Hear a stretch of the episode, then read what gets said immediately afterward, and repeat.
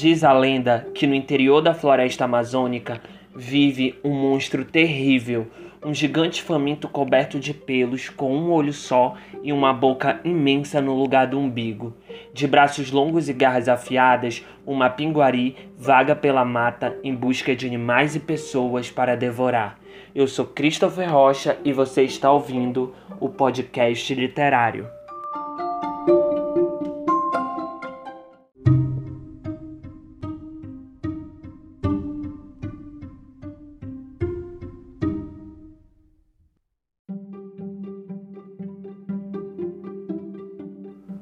Os caboclos contam que dentro da floresta vive um mapinguari, um gigante peludo com um olho na testa e a boca no umbigo. Para uns, ele realmente é coberto de pelos, porém usa uma armadura feita de casco da tartaruga. Para outros, a sua pele é igual ao couro de jacaré. Segundo, segundo esta lenda, alguns índios, ao atingirem uma idade mais avançada, evoluíram e transformaram-se em mapinguari e passariam a habitar o interior da floresta, passando a viver sozinhos. Há também quem diga que seus pés têm o formato de uma mão de pilão. O mapinguari emite um grito semelhante ao grito dado pelos caçadores. Se alguém responder, ele logo vai ao encontro do desavisado, que acaba perdendo a vida. A criatura é selvagem e não teme nenhum caçador, porque é capaz de dilatar o aço quando sopra o cano da espingarda. Os ribeirinhos da Amazônia contam muitas histórias de grandes combates entre o Mapinguari e valentes caçadores.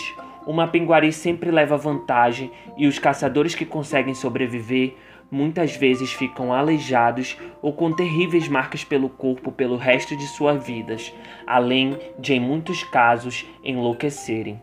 Há quem diga que o mapinguari só anda pela floresta de dia, guardando a noite para dormir. Quando anda pela mata, vai gritando, quebrando galhos e derrubando árvores, deixando um rastro de destruição. Outros contam que ele só aparece nos dias de santos ou feriados. Dizem que ele só foge quando vê o bicho preguiça.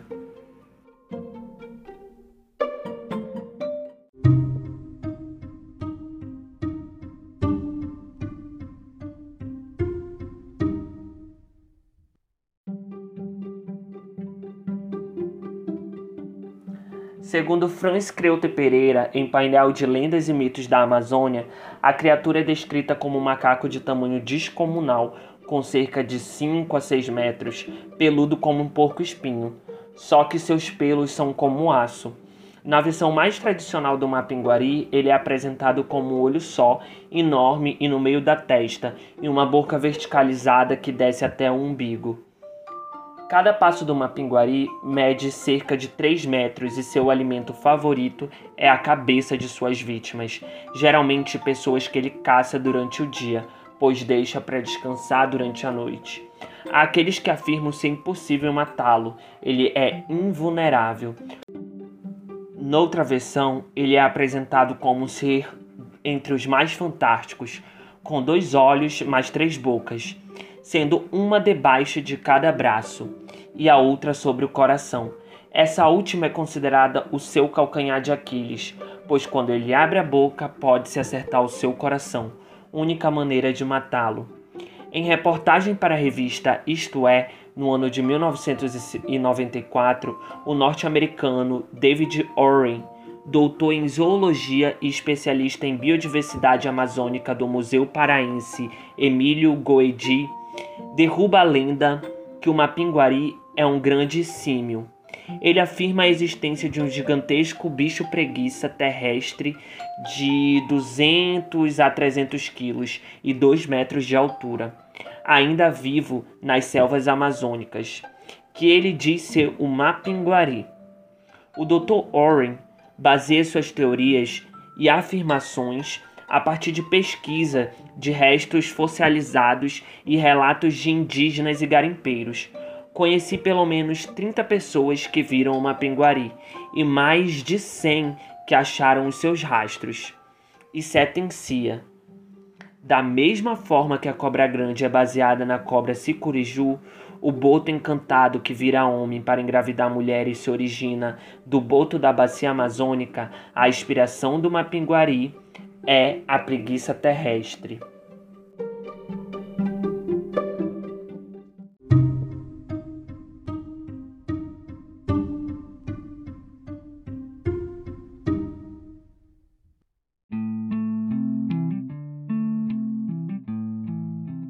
E para concluir esse episódio, eu queria trazer para vocês a canção do Mapinguari por Guerreiros Muras.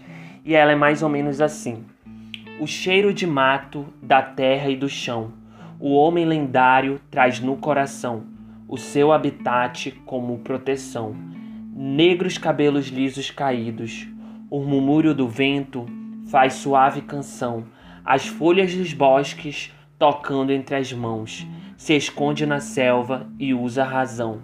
Mapinguari é folclore da gente, história cabocla amazonense.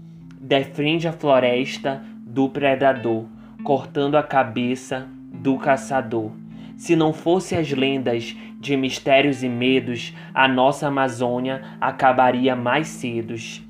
Vem aí, vem aí, vem Cirandá para ti, alegoria lendária Mapinguari.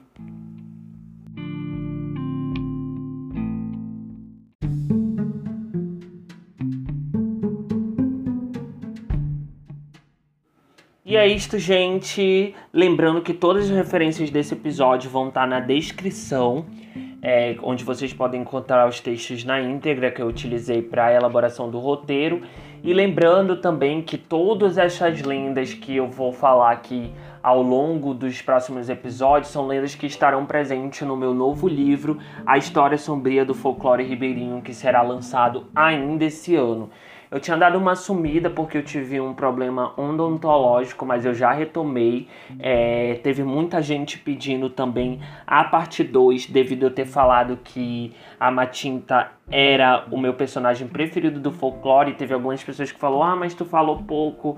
É, se tu souber mais, traz mais informações, porque realmente há poucas informações da Matinta. E se você tá aqui ouvindo esse primeiro episódio, tem mais três episódios publicados antes desse. Então você pode estar indo ouvir também. É, e aí eu vou estar publicando mais episódios e também, se as pessoas realmente quiserem, eu vou publicar a segunda parte da Matinta e trazer outros personagens do folclore que vocês pedirem. Grande abraço e se você gosta desse conteúdo, me siga nas redes sociais, arroba Christopher Rocha e compartilhe com seus amigos. Beijos. Thank you